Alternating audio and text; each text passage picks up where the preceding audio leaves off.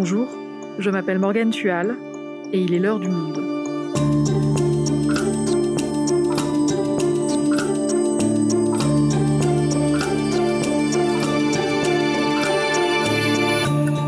Aujourd'hui, direction l'Inde. Le pays est en proie à une terrible recrudescence des cas de Covid-19. Des milliers de personnes meurent chaque jour chez elles ou dans les centres hospitaliers, mais aussi parfois dans la file d'attente des hôpitaux, dans la rue.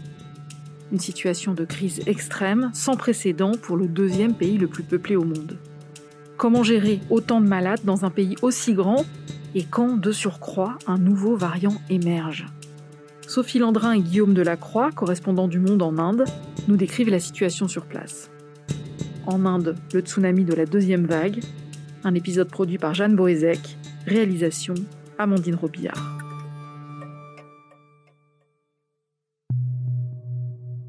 Raju a 34 ans. Il est chauffeur de taxi à New Delhi, la capitale de l'Inde. Il est marié, père de deux enfants. Soudain des symptômes, une forte fièvre, des difficultés à respirer. Sa femme l'emmène vers le plus grand centre hospitalier public de la ville, en rickshaw, ces voiturettes à trois roues qui circulent partout à Delhi. Ils arrivent enfin aux urgences, mais elles sont débordées. Il n'y a plus de place, il n'y a même plus d'oxygène disponible. Le couple fonce alors vers un hôpital privé, ça va coûter très cher, tant pis. Mais là aussi, porte close. L'établissement est également à court d'oxygène. Raju rentre chez lui. Il meurt le lendemain.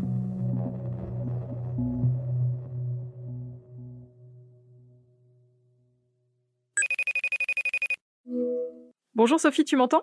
Oui, je t'entends. Bonjour Morgane. Sophie, tu vis depuis près de deux ans à New Delhi. C'est toi qui nous as raconté l'histoire de Raju. Pourquoi cette histoire en particulier? Parce que l'histoire de Raju, qui est chauffeur de taxi, qui est un migrant, il habitait euh, dans une région de l'Inde, il est venu travailler ici, c'est une histoire qui est très banale ces derniers jours, malheureusement. Des histoires comme celle de Raju, on en trouve euh, à l'appel sur les réseaux sociaux, dans les journaux. Ce qui se passe à Delhi en ce moment, c'est le drame de l'oxygène. Les gens qui sont malades et qui ont besoin d'oxygène parce qu'ils sont en détresse respiratoire, eh bien, ils ne peuvent plus être soignés parce que les hôpitaux sont débordés, manquent d'oxygène et donc, ils arrivent par tous les moyens possibles euh, devant les hôpitaux dans l'espoir d'être euh, d'être pris en charge. En général, ils sont ils peuvent même pas accéder aux urgences et parce que les grilles des, hôpitaux ont fermé et donc euh, soit ils meurent devant l'hôpital, soit ils, ils, rentrent chez eux, comme Rajouv qui est mort le lendemain après avoir tenté de gagner un hôpital. Et dans cette crise terrible, à quoi ça ressemble la ville de New Delhi en ce moment? Alors c'est une ville qui est complètement déserte. Euh, les, les, habitants sont cloîtrés chez eux à la demande du gouvernement qui a confiné la population. Donc tu n'entends plus aucun bruit dans cette ville de, de 20 ou 25 millions d'habitants qui d'habitude résonne au son des klaxons, euh, est complètement congestionnée par, euh, par le trafic automobile. Et eh bien là, tu n'entends plus rien. Tu entends les oiseaux, tu, tu vois parfois des singes, tu entends les, les, les chiens sauvages. Il fait très chaud à Delhi en ce moment. Toute la journée, il y a des sirènes d'ambulance qui, traversent la ville euh, à toute vitesse. Et parfois aussi, tu entends euh, des petits rickshaws qui passent avec un haut-parleur sur le toit pour euh, inciter les gens à respecter des, des consignes de sécurité, la distance, le port de masque, etc.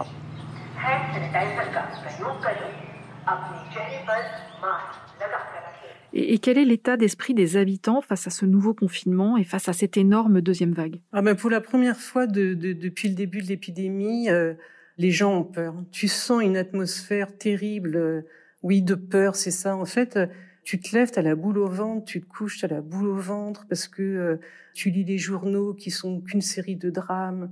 Ouvres ton téléphone sur tes groupes WhatsApp euh, c'est aussi une série de drames, euh, de SOS lancés de gens qui ont besoin de soins, qui cherchent un lit désespérément à l'hôpital.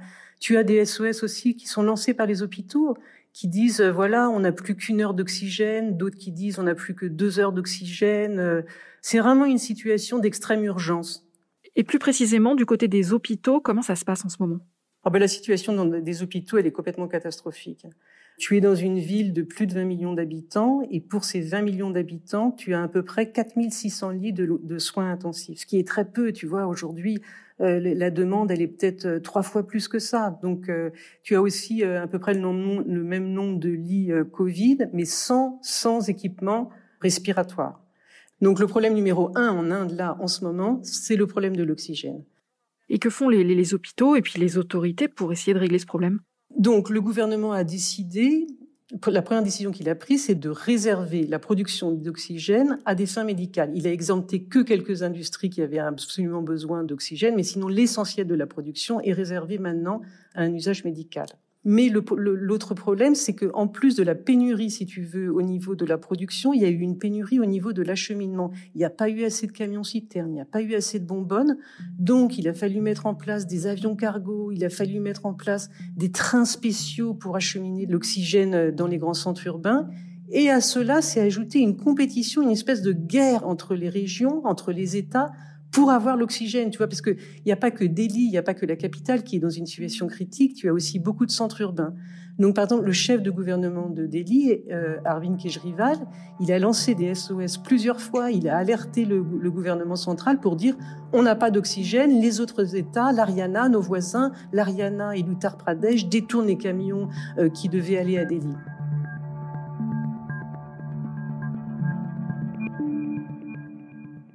L'Inde est donc complètement débordée par cette seconde vague. Comment ça s'est passé pour la première? En mars 2020, le, Premier ministre Narendra Modi, alors qu'il n'y avait que 500 cas dans le pays, donc décide de confiner la population, toute la population du pays. C'est un confinement qui est extrêmement brutal, extrêmement radical. En quatre heures, tout le pays s'est figé, les magasins ont été fermés, toutes les entreprises ont fermé, les chantiers, les transports, tout a été mis à l'arrêt. Ça a été un pays qui s'est figé, avec un problème gigantesque pour euh, une partie de la population qui s'est trouvée prisonnière des villes sans pouvoir rentrer chez elle. C'est-à-dire, qu'est-ce qui s'est passé pour euh, toutes ces personnes? Eh bien, du jour au lendemain, une partie de la population s'est trouvée coincée, piégée dans les centres urbains. Chaque année en Inde, tu as à peu près 30% de la population rurale qui n'a pas de travail euh, dans, dans les campagnes parce qu'il n'y a, y a, y a, plus de champs, etc., il n'y a plus d'usines, et qui migrent vers les grands centres urbains pour trouver du travail. C'est ce qu'on appelle les migrants de l'intérieur, les migrants même. La plupart de, de, de, de ces gens-là, ce sont des journaliers qui travaillent donc, tu vois, sur les chantiers, sur les chantiers de construction, sur les routes. Euh, L'Inde, elle est construite sur ces petits travaux, euh, euh, sur ces gens qui sont informels, donc qui ne sont pas déclarés. Et donc, ils étaient dans les villes, comme à Delhi, comme à Bombay, euh, comme dans, les grands centres urbains, quand Modi a décidé de figer le pays et d'arrêter les transports. Donc, ils se sont retrouvés dans les grandes villes, sans argent, puisqu'ils sont payés au jour le jour, sans hôtel. En, en général, ils vivent soit dans des bidonvilles, soit dans, des petits hôtels, euh, euh, soit dans la rue même. Donc sans jardin et sans nourriture. Parce que tu vois, par exemple, beaucoup vivent dans, la vieille partie de, la capitale, ce qu'on appelle Old Delhi.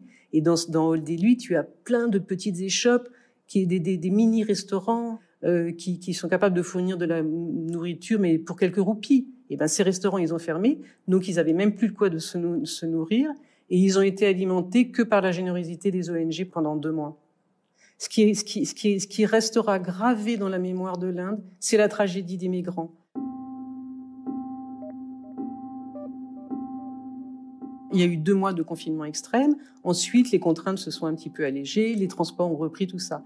Donc, au fur et à mesure des semaines et des mois, les migrants sont revenus en ville pour euh, retrouver du travail et pour gagner de l'argent. Et lorsque là, on est tombé donc dans la deuxième vague, à partir de mars 2021, le gouvernement n'a pas décidé de confiner le pays, mais instinctivement, les, migrants des grandes villes ont pris leur baluchon et ont repris les premiers trains en se disant Mon Dieu, le gouvernement va recommencer, on va de nouveau être prisonnier. Et sur le quai de la gare, dans les terminaux de bus, ils disaient Non, on rentre à la maison parce qu'on ne veut pas revivre le cauchemar de l'année dernière. La confiance est d'éditer, je pense, à ce moment-là, dans la capacité du gouvernement à leur venir en aide. Alors justement, ce gouvernement, comment est-ce qu'il gère la crise depuis le début de la pandémie? Dans la première phase, euh, le Narendra Modi l'a, conduit plutôt, tu vois, en père de la nation. Il intervenait souvent à la radio pour donner des conseils aux Indiens, pour les inviter à suivre des rituels. Alors un soir, il fallait taper dans des casseroles, un autre soir, il fallait allumer des bougies à sa fenêtre. Euh, et malgré la tragédie des migrants, malgré l'écroulement de l'économie, son image n'est pas effritée. Et si son image ne s'est pas effritée, j'imagine que c'est notamment parce que cette première vague est restée très limitée. Comment ça s'explique? Donc le, niveau de contamination euh, de la première vague euh, étant si faible, si tu le rapportes à la population générale, qu'on sait même qu'on a même parlé d'un miracle indien, d'une exception indienne. Alors sans doute qu'en fait il y a trois hypothèses qui peuvent euh, expliquer ce miracle entre guillemets indien. C'est la jeunesse de la population, la moitié de la population indienne a moins de 25 ans, le fait que les conditions d'hygiène en Inde sont pas très bonnes. Tu as beaucoup de bidonvilles, beaucoup de gens qui vivent dans la rue, donc il y a une grande partie de la population qui est en contact fréquent avec des éléments pathogènes. Et la troisième explication qui a été avancée, sans, du tout que ça soit conforté sur le plan scientifique, c'était le climat, une chaleur torride en Inde, qui pouvait expliquer que le virus ne résistait pas euh, aux fortes chaleurs. Mais on s'est aperçu aujourd'hui, avec la deuxième vague qui est tellement meurtrière, tellement désastreuse, que tout ce qu'on racontait pendant la première vague, toute cette exception euh, indienne n'était en fait qu'un mythe. Et pourtant, le Premier ministre Modi a capitalisé pendant des mois sur ce soi-disant miracle indien. Il a complètement capitalisé dessus, au point que en janvier, fin janvier, début février, quand le, niveau des contaminations chute à moins de 9000 cas par jour, il assure au pays que, que l'Inde avait a vaincu le virus, et il dit même que l'Inde est un exemple pour le monde. Il, triomphe même à la barre de l'Assemblée générale des Nations unies en septembre en annonçant que l'Inde va participer à sauver une partie de l'humanité.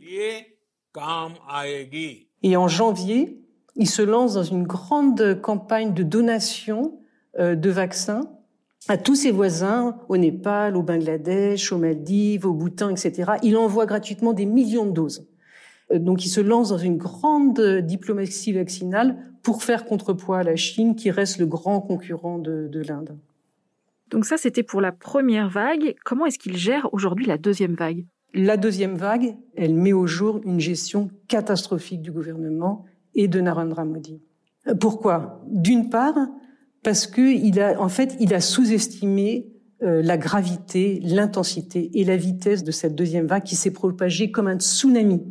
En février, quand il dit, quand il dit que la, la, le pays est libéré du virus, en fait, dix jours après, au Kerala, on a les premiers signes d'une reprise catastrophique de, de, l'épidémie. Et là, déjà, en fait, on est dans la deuxième vague.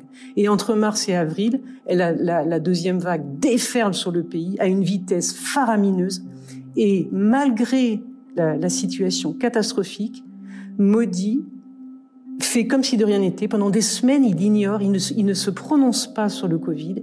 Et alors que le pays traverse une crise majeure, il se consacre à une seule chose, la campagne électorale pour reconquérir les États qu'il ne gouverne pas. Et il réunit mais des milliers et des milliers de partisans. Quand il y a un meeting en Inde, c'est pas du tout comme un meeting en Europe. Hein. C'est pas c'est pas 2000, 3000 personnes, c'est 10 000, 20 000, 30 000. C'est des chiffres considérables. Et donc il réunit malgré l'épidémie, sans aucune euh, observation des contraintes sanitaires, les gens ne portent pas de masque, les gens sont agglutinés les uns contre les autres, et il fait campagne comme si de rien n'était, comme si le Covid avait disparu. D'autre part, deuxième chose très importante dans, la gestion de cette deuxième vague, il autorise un pèlerinage géant qui s'appelle la Kumbh Mela. Il va laisser 25 millions de personnes venir s'agglutiner dans le Gange, faire leur leur ablution, là aussi sans qu'aucune précaution sanitaire soit prise. Et donc, le, ce pèlerinage va devenir un super propagateur. C'est un cluster géant. Il y a 25 millions de personnes qui y passent sans aucune protection et qui vont propager le virus dans tout le pays.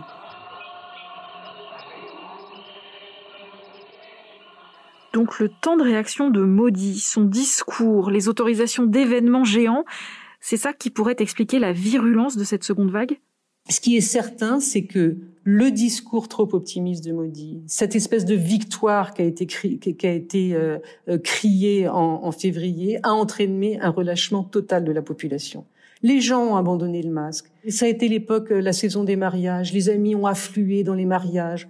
Bref, deuxième élément qui a été très important, c'est l'échec de la stratégie vaccinale mise en place par Modi. C'est évidemment un des éléments essentiels pour arrêter la chaîne de contamination. Et en Inde, elle a échoué. Et pourquoi la stratégie de vaccination a échoué? Elle a échoué parce que dès le départ, elle est partie sur un mauvais pied. Modi a fait une erreur énorme. Il a voulu promouvoir un vaccin indigène fabriqué par un producteur euh, de Pune. Le problème, c'est que euh, ce vaccin était en phase 3 et que ces essais en phase 3 n'avaient pas été validés. Et pourtant, Modi l'a mis sur le marché. Et dès cet instant, l'information s'est propagée en Inde et les gens ont eu extrêmement peur de se faire vacciner avec ce vaccin indigène. Donc, pour résumer les, explications euh, à la virulence de cette euh, deuxième vague, il y a le relâchement de la population, il y a l'échec de la stratégie vaccinale, et enfin, troisième élément d'explication, les scientifiques s'interrogent sur la responsabilité du nouveau variant dit indien.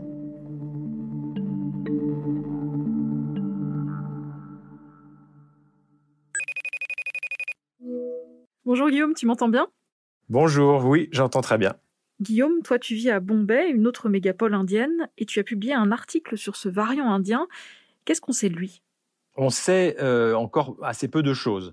On sait quand il est apparu, c'était au mois d'octobre, hein, début octobre, euh, donc il y a déjà un bon moment.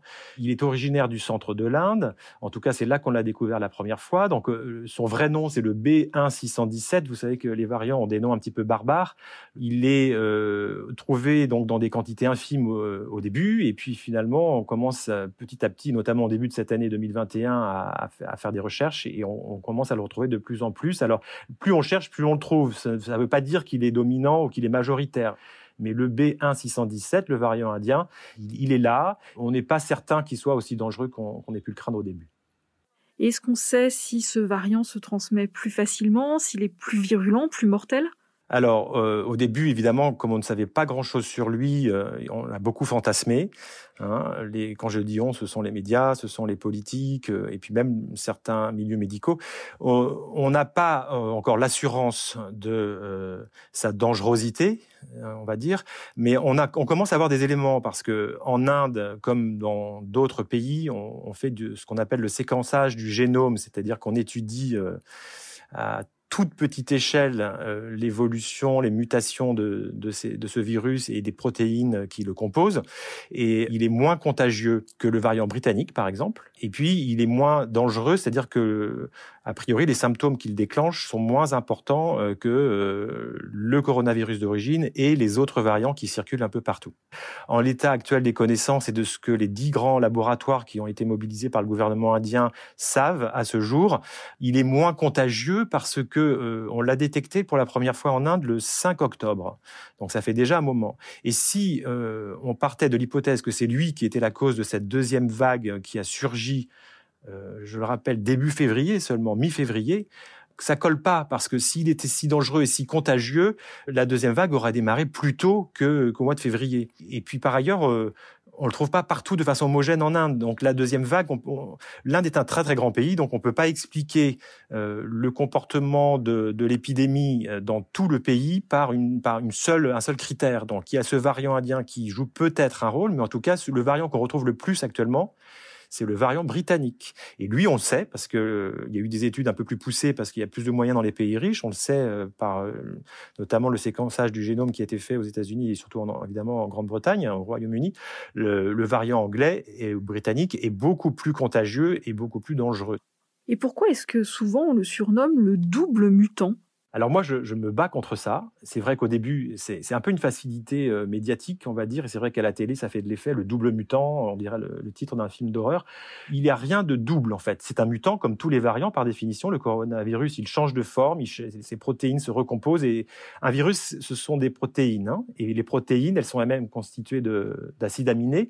Donc quand on dit qu'un euh, virus varie, qu'il y a des variants, c'est que certains euh, acides aminés changent s'échangent ou alors certains disparaissent. Euh, s'agissant de ce variant indien, on a constaté que deux euh, acides aminés sur une des protéines les plus importantes du virus, qui s'appelle la protéine spike, deux de ces acides aminés avaient changé. Et comme on avait aussi euh, observé ce phénomène sur d'autres variants, notamment le, variant brésilien, le variant sud-africain, le variant dit californien, il y en a décidément beaucoup, on s'est dit, oh là là, attention, danger.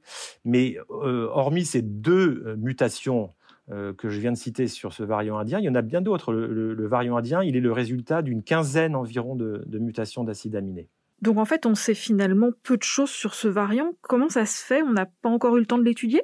On, l'a découvert au mois d'octobre, mais on a mis du temps à réaliser que c'était un, variant important. Il y a plusieurs catégories de variants. Hein. Il y a des variants qui sont considérés d'intérêt, donc on les surveille. Et puis il y a les variants dits préoccupants qui, eux, euh, d'emblée, sont repérés comme étant euh, facteurs d'une plus grande transmissibilité ou euh, d'une augmentation de la gravité de la maladie du Covid-19. Donc il faut essayer déjà de comprendre quand on rencontre un nouveau variant, euh, euh, dans quelle catégorie il entre. Et puis après, il faut le séquencer, il faut aller faire des études euh, génétiques. Et ça, malheureusement, mais l'Inde, elle a peu de moyens. c'est un pays en développement et elle, n'avait pas cette capacité, quand on l'a découvert au mois d'octobre, à, aller plus loin dans les recherches. Et finalement, ce n'est que à partir du mois de janvier que les laboratoires ont, été missionnés par le gouvernement, mais sans aucun moyen financier. Et d'ailleurs, ils s'en plaignent maintenant parce que tous les experts que j'ai au téléphone, les, les généticiens, les épidémiologistes réclament de l'argent au gouvernement maudit, mais malheureusement, cet argent ne vient pas parce qu'ils ont, ils sont débordés, ils ont trop de besoins. L'argent va, sur les, bouteilles d'oxygène, sur euh, les vaccins, etc., les médicaments. Donc, il n'y a pas d'argent pour faire de la génétique ou très peu. Donc, ce sont les, laboratoires qui utilisent leur propre budget euh, pour essayer d'en savoir plus. Et c'est pour ça que pour l'instant, on a très peu d'échantillons qui sont, étudiés et puis ça prend du temps. Et puis l'Inde est un pays euh, très grand où la logistique est une problématique perpétuelle. Donc, faire venir des échantillons des quatre coins du pays, les rassembler dans un laboratoire. Euh, au bout de trois jours, c'est fichu, donc les échantillons doivent circuler très très vite. Il faut les conserver à moins 80 degrés. Donc c'est un peu la course contre la montre à chaque fois. Donc c'est pour ça qu'on a encore très très peu de données. Quelle est la réaction de la communauté internationale face à ce nouveau variant indien, face à cette deuxième vague en général? La première réaction, c'est de se protéger parce qu'on a peur que ce variant se diffuse. Alors, comme on le connaît pas et qu'on fantasme et qu'on craint qu'il soit beaucoup plus dangereux que les autres, ce qui semble pas être le cas, on, fait en sorte qu'il vienne pas sur son, territoire. Mais c'est déjà, je dirais, trop tard puisqu'on l'a retrouvé dans, un très grand nombre de pays et en France. voilà, on vient de l'apprendre.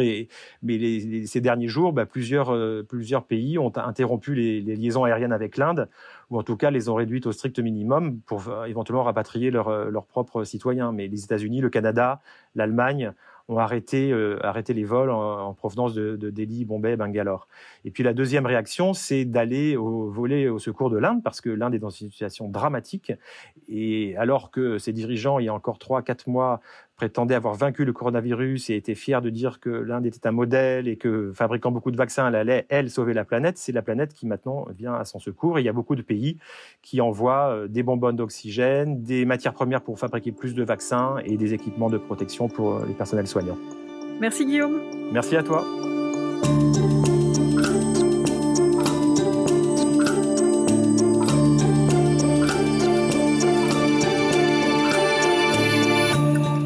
Si vous souhaitez en savoir plus sur le sujet, vous pouvez aller consulter tous les articles de Sophie Landrin et Guillaume Delacroix dans la rubrique Inde du monde.fr. C'est la fin de l'heure du monde, le podcast quotidien d'actualité proposé par le journal Le Monde et Spotify. Pour ne rater aucun épisode, vous pouvez vous abonner gratuitement au podcast sur Spotify ou nous retrouver chaque jour sur le site et l'application lemonde.fr. Si vous avez des remarques, suggestions, critiques, n'hésitez pas à nous envoyer un email l'heure du monde L'heure du monde est publiée tous les matins du lundi au vendredi. On se retrouve donc très vite. À bientôt.